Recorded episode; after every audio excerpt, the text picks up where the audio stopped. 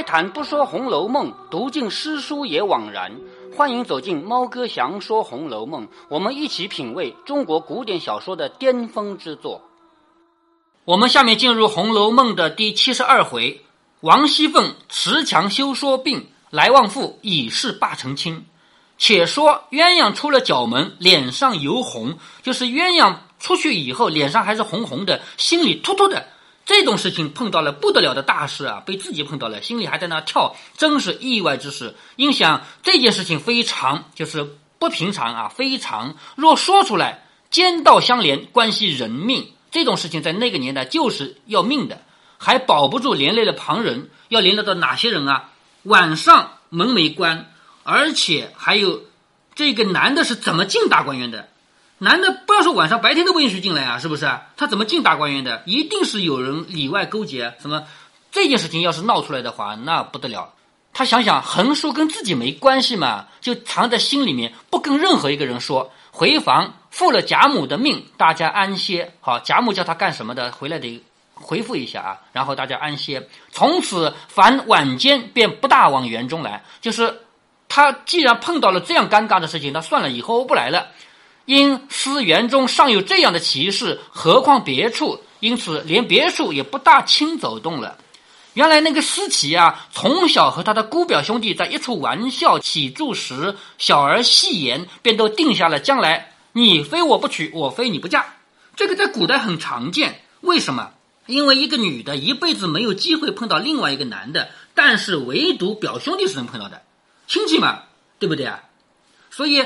一个女的如果知道这个世界上还有男的，爸爸、兄弟、表兄弟，就只有这三种人。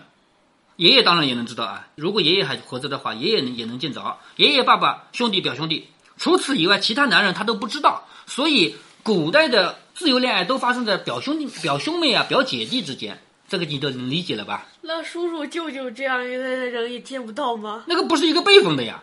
呃，那能够谈恋爱吗？是不是啊？能谈恋爱？不是，他说呃可以见到的，难道应该是能见到的？两个人呢，小时候在一起玩的时候就已经定下了你非我不娶，我非你不嫁。近年大了，彼此又出落的品貌风流，哈，长得也不错啊。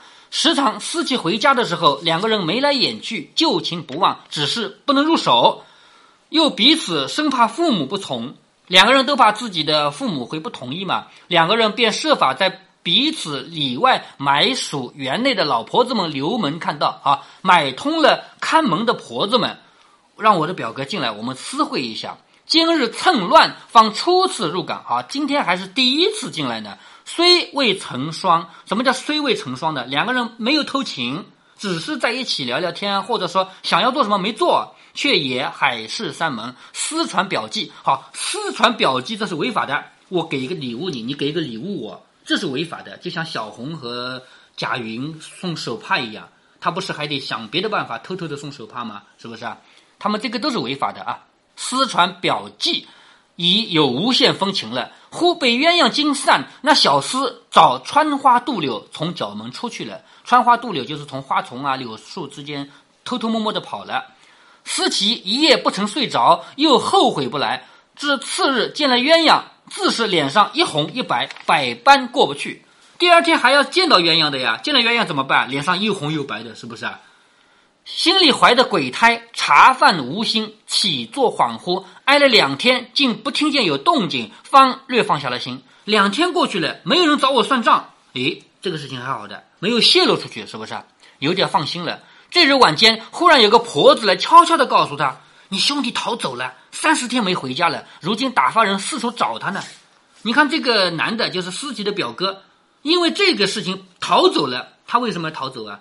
因为一旦泄露就是死罪嘛。虽然男的不一定死罪啊，那个时候对女的惩罚就是死罪，男的呢大不了打一顿之类的，也不会死罪。但是他怕呀，就逃走了，三四天没有回来，如今正打发人四处找他呢。思琪听了，气个倒仰，就想着说。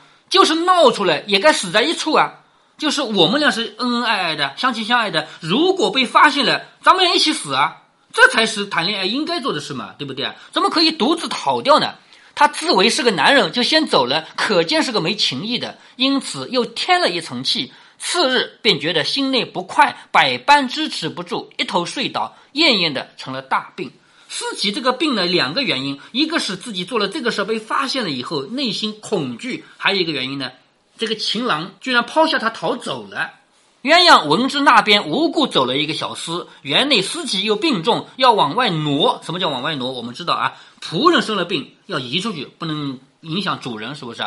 心下料定这是两个人畏罪之过啊，知道了，男的逃走是因为事情败露，女的生病也是因为事情败露。生怕我说出来嘛，才吓成这样，因此自己反而过意不去，指着来问候思琪，支出人去。好，他就跑来看看思琪，把旁人全部叫到外面去，自己厉声发誓，与思琪说：“我告诉一个人，立刻现死现报，你只管放心养病，别糟蹋了小命。如果我告诉任何一个人，我就死在这里，你放心好了，我绝不说出去，你好好养病吧。”思琪一把拉住，哭着说：“我的姐姐，咱们从小耳鬓厮磨，就是从小一块长大的嘛。你不曾拿我当外人，我也不敢怠慢了你。如今我虽一朝走错啊，我是走错了一步啊。我虽一朝走错，你若果然不告诉一个人，你就是我的亲娘一样。这叫再生父母啊！一个人的生命是谁给的？爸爸妈妈给的。可是现在他死里逃生，这条命是谁给的？不就是鸳鸯给的吗？是不是？”这叫再生父母。他说：“你就像我的亲娘一样，从此以后我活一天是你给我的一天。我病好了以后，我要给你立个长生牌位，天天焚香礼拜。我要给你立个牌，这个不是给死人立的，是给你立的长生牌啊！天天烧香，我拜你，保佑你一生福寿双全。如果我死了呢，我变驴变狗来报答你。再俗话说，千里搭长棚，没有不散的筵席。再过三二年，咱们都要离开这里的。”俗话又说：“浮萍尚有相聚日，人岂全无见面时。”就算是河里飘来飘去的浮萍，说不定哪天还能相遇嘛。我们人怎么可能一点儿都不见面呢？将来也有机会要见面的。倘若日后咱们遇见了，那时我怎么报你的德行？一面说一面哭，这一席话反而把鸳鸯说的心酸也哭了起来。于是点头说：“正是这话。”我又不是管事的人，何苦我坏你的名声？我白去献殷勤。我不是那个管理这种事的人。我如果管理这种事，那你做错了，我得处罚你，是不是？我不是管理这种事的人，我何苦把你说出去？既影响了你，我自己还没好处。况且这是我自己不便开口向人说的，你只放心。从此养好了，可要安分守己，再不许胡行乱做了。思琪在枕上点首不绝。你看这个人。都不能爬起来了，躺在枕头上在那点头，有点像前面的贾瑞，是不是？贾瑞不也是在枕头上点头吗？已经起不来了嘛。鸳鸯又安慰了他一番，才出来。因知道贾琏不在家，又因这两天凤姐儿声色怠惰了些，好，王熙凤身身体又不好了，她的这个脸色都不太好了，不似往日一样。因顺路也来问候，进入凤姐儿的院门，二门上的人看见是他，便厉声带他进去。鸳鸯的级别比较高，虽然也是仆人啊，所以那个二门上的人级别那么低的，看到鸳鸯过来，赶紧站起来等他进去。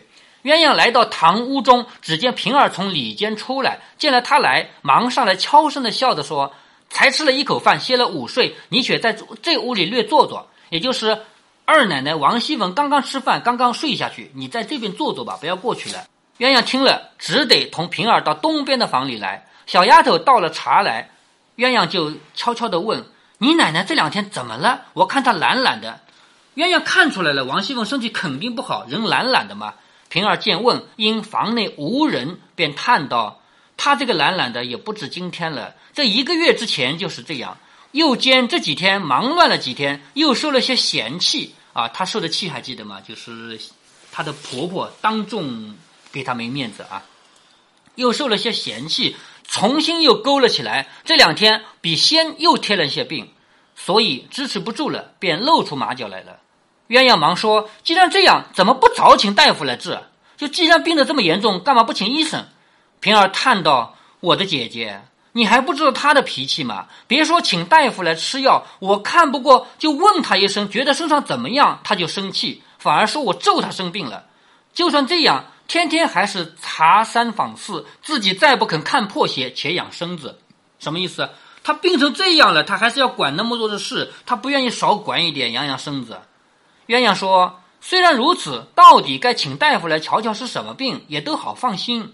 平儿说：“我的姐姐，说起病来，据我看也不是什么小的症候。我知道这个病不轻啊，很严重的病。”鸳鸯忙问：“是什么病呢？”平儿见问，往前凑了一凑，在耳边说：“你看这个病不能说出去啊，在耳边说说上一次行了月经之后，这一个月竟然淅淅沥沥的没有止住，整整一个月没停，就是流血，这可不是大病嘛。”鸳鸯听了，忙答道：“哎呦，依你这个话，可不成了雪山崩了？就这种病，在那个时候叫做雪山崩啊。”平儿忙啐了一口，又悄悄地说：“你女孩家这是怎么说的？倒会咒人呢。也就是这个病，我们可以心知肚明，但不能说出来。这种病比较严重，就像我们现在听说谁得了癌症，也不能说，哎呀，那个人得了癌症了，也不能说出来，知道就行了，是这个意思啊。就说鸳鸯，你这个小丫头家，你怎么把这个话给说出来了？”鸳鸯见说，不禁红了脸，又悄悄地笑着说：“竟然我也不知道是什么崩不崩的，你倒忘了不成？先我姐姐不是害这个病死了吗？我也不知道是什么病，因无心听见我妈和亲家妈说的，我还纳闷了。后来也听到我妈说缘故，才明白了一二分。也就是鸳鸯之所以知道这个病，是因为她的姐姐死于这个病。”平儿笑着说：“你该知道的，我竟然忘了。”两个人正说着，只见小丫头进来向平儿说。方才朱大娘又来了，我们回了她奶奶在歇午觉，她往太太上头去了。有一个叫朱大娘的人来找王熙凤，估计是来请安啊，有什么事情要汇报啊之类的。然后我们跟他说，奶奶才歇了午觉，他就往太太那边去了。平儿听了点头。鸳鸯问哪个朱大娘？平儿说就是官媒婆那个朱嫂子。什么叫官媒婆？就专门做媒的。在古代有人专门做媒的啊，这种人还有职位啊，不是说像我们现在说让你当一个县令啊，当一个宰相，不不是这种职位啊。官媒婆就是大家认可的媒人，在那个时候为什么有这种职位呢？因为在古代一个人到了年纪是必须结婚的，知道为什么吗？为什么？咱们现在有个人，比如到了三十几岁不肯结婚，也拿你没办法，不结就不结吧，谁能逼你啊？在那个时候不是的，必须结婚，因为要保证人口出生率。早点结婚不早生小孩吗？那个时候人要跟自然做斗争，要跟疾病做斗争，大家都五十岁结婚的话，那不是人类就灭绝了吗？是不是？所以为了保证人口出生率，国家是有规定的，达到多少岁必须结婚。你再不结婚，我派人给你做媒，知道吧？就是官媒啊。都要多少岁？应该是男的十七八，女的十五六啊，就这个年龄啊。就是那个官媒婆朱嫂子。因为有什么孙大人家来和咱们求亲，好记住啊，一个姓孙的，知道了吗？我们很早以前读第五回就提到过，有一个人的命运跟姓孙的绑在一起了。谁？迎春。迎春她的命运是子系中山狼，得志便猖狂，就是她要嫁给一个姓孙的人。孙这个字繁体字不是左边一个子，右边一个系嘛？这个字你知不知道怎么写的？不知道。嗯。那看到吗？嗯，子系中山狼，就是这个姓孙的人是中山狼。迎春将来嫁给一个姓孙的人，她的命运就走到头了，就一条小命就没了。说一个姓孙的人家，那那个姓孙的人家，他为什么还会呃呃让迎迎春没有好结果？因为那个姓孙的人自己不是什么好人啊，又吃喝嫖赌，又凶。后面会提到啊。在《红楼梦》的这么多人物里面，唯一一个就是差一点写到结局的。其实迎春的结局没有完全写到，但是我们已经看到了，就差一点就写到了这个结局的，就是迎春。别人的结局都没写到，因为八十回以后就没有了嘛，是不是？秦可卿的结局不是写到了吗？啊，秦可卿，对对对，嗯，那个那个是很早以前啊。还有问题是，呃，那你说的谁那些人结局，那么？是哪一类的？啊，就是他们家那些姑娘们啊，包括元元迎、叹息、宝玉、黛玉、宝钗、史湘云、乔姐、王熙凤。是不是呃，金陵十二钗，还有还有贾宝玉。嗯，金陵十二钗再加贾宝玉，差不多吧，就这么多人吧。说这个姓孙的这个孙大人家来和咱们家求亲。所以呢，他这两天天天弄个帖子来赖死赖活。什么叫弄个帖子来赖死赖活呢？也就是你还记得前面秦可卿生病的时候要去请一个医生，请那个叫张太医，是用帖子去请的嘛？是不是？天天拿个帖子到我们家来，呃，要见我们家的人，叫赖死赖活。一语未了，小丫头跑来说：“二爷进来了。”好，这个二爷就是贾琏，因为现在在这贾琏的家里嘛，王熙凤家里嘛，二爷进来了。说话之间，贾琏已经到了堂屋门口，口内唤平儿，就是一进来到门口啊，就喊平儿。平儿答应着，才迎出去。贾琏已经找到这一间房里来，至门前，忽然间鸳鸯坐在炕上。好，你看鸳鸯看到贾琏不用站起来的，坐着就可以了，因为他是服侍老太太的。他虽然是仆人，但是。他服侍老太太的怎么样？地位高。他看到鸳鸯坐在炕上，便刹住脚，笑着说：“鸳鸯姐姐，今儿跪脚踏贱地啊！你的跪脚踩在我们家的贱地里了啊！”鸳鸯只坐着，笑着说：“来请爷爷奶奶的安，偏不在家的不在家，睡觉的睡觉。你不是不在家吗？二奶奶不是在睡觉吗？是吧？偏偏不在家的不在家，睡觉的在睡觉。”贾琏笑着说：“姐姐一年到头辛苦服侍老太太，我还没看你去呢，哪里还敢劳动你来看我们？就是你这么辛苦，你是服侍老太太的人，我应该去给你拜访呀，我应该去看你呀，怎么能让让你来看我们呢？正是巧得很，我才要找姐姐去，因为穿着这个袍子热，先来换了假袍子，再去找姐姐。不想天可怜，省得我走这一趟。姐姐先在这里等我了。好，你说多巧啊！本来我就要去找你。”为什么我没有去找你呢？因为我回来换衣服的，结果回来一看你在这里，好省了我的跑路了。一面说，一面在椅子上坐下。鸳鸯就问：“又有什么说的？就是你找我究竟有什么事？”贾琏未语先笑着说：“有一件事我忘了，只怕姐姐还记得。好，有一件事情我忘了，我问问你记不记得啊？上年好，上一年记住啊，上年老太太生日，现在不是老太太正在过生日吗？是不是啊？”上年老太太生日就是整整一年前啊，曾有一个外路的和尚来孝敬一个蜡油洞的佛手。好，下面我们来看一下什么叫佛手啊。在前面有一回讲到过佛手，但是没给你看图片。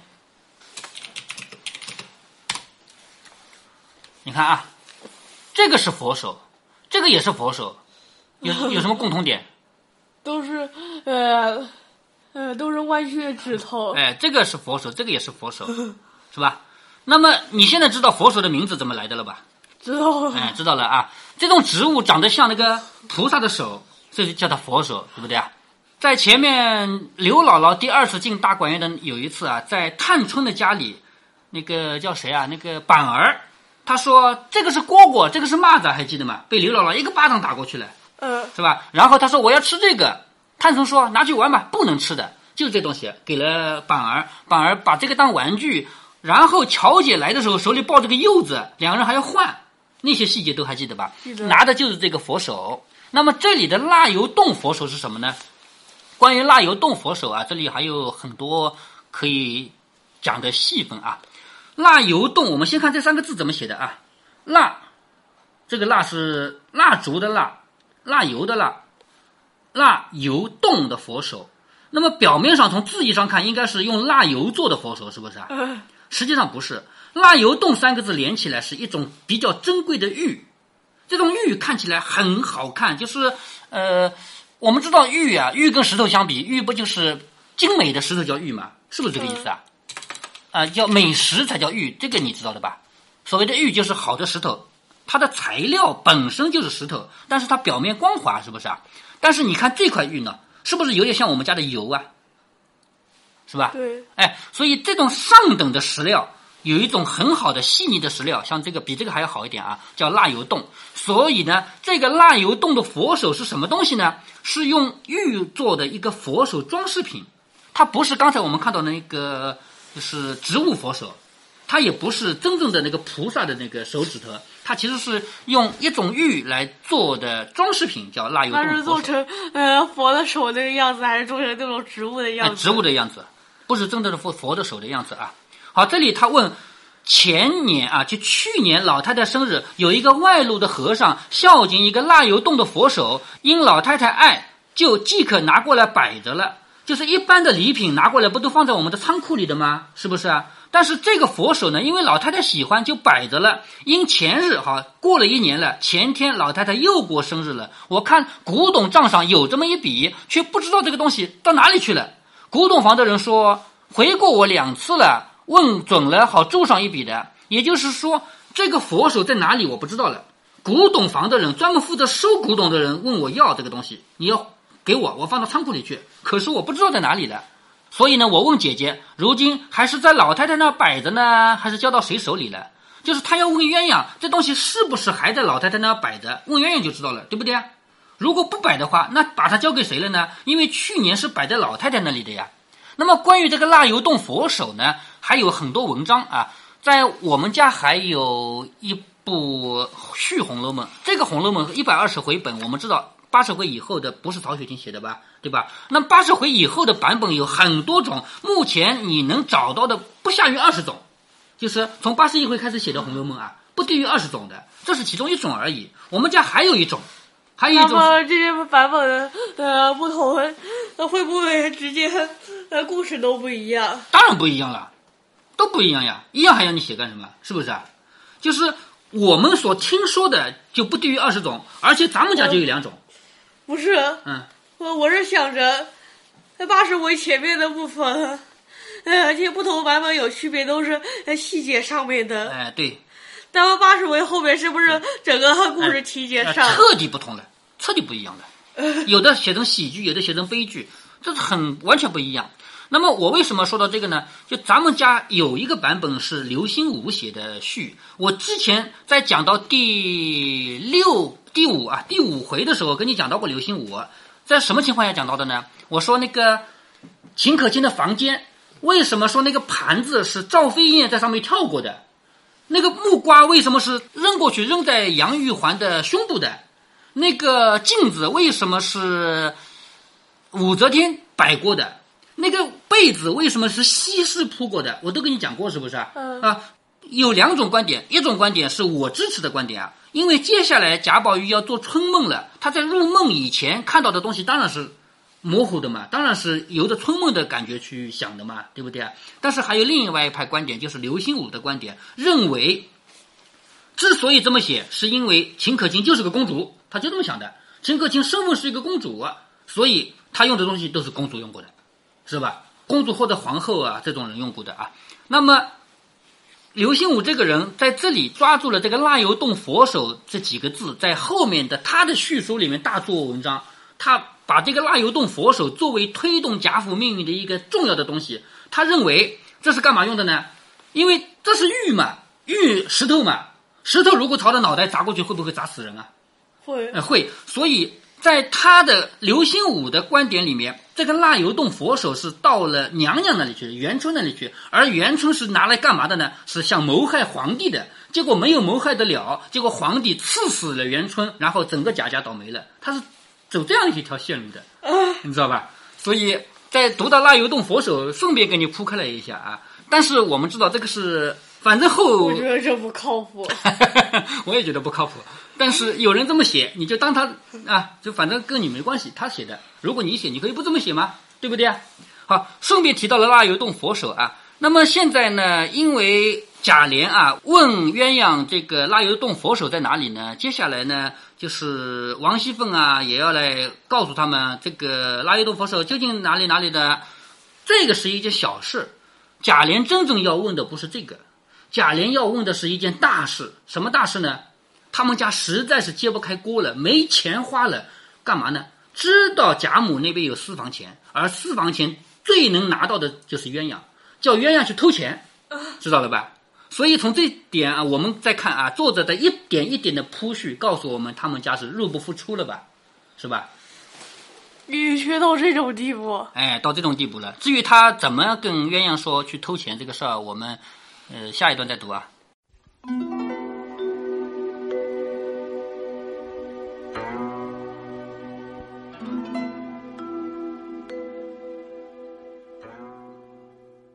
我们现代人很难理解为什么古人的恋爱老是发生在表兄妹之间。不是说天涯何处无芳草吗？兔子还不吃窝边草呢。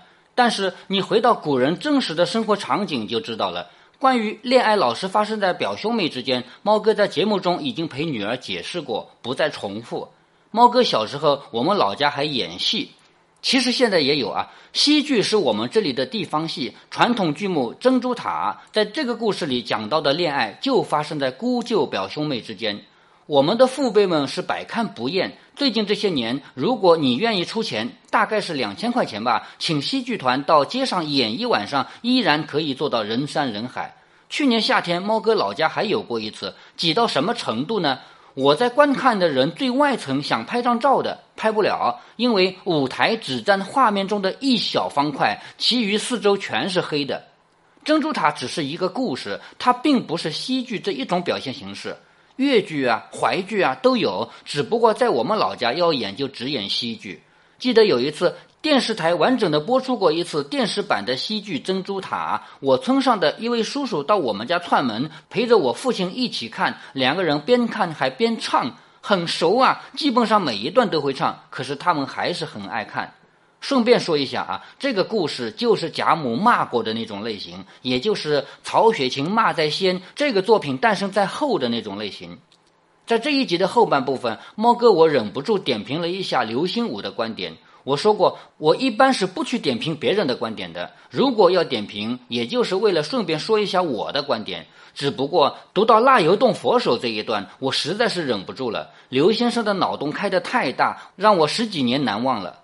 我读《红楼梦》只是依照这本书本身的文字和脂砚斋评语，其他那些发散性思维我是不赞同的。像八十回后的真故事啦、解读啦、揭秘啦，你要是去看几眼，你就被带到沟里去了。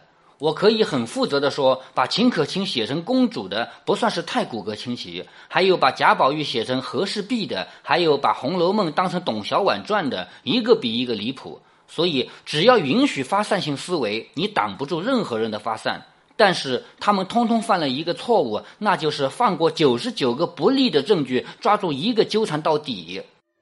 如果您觉得猫哥的读书分享有益有趣，欢迎您点击订阅，这样您将在第一时间收到猫哥的更新提醒。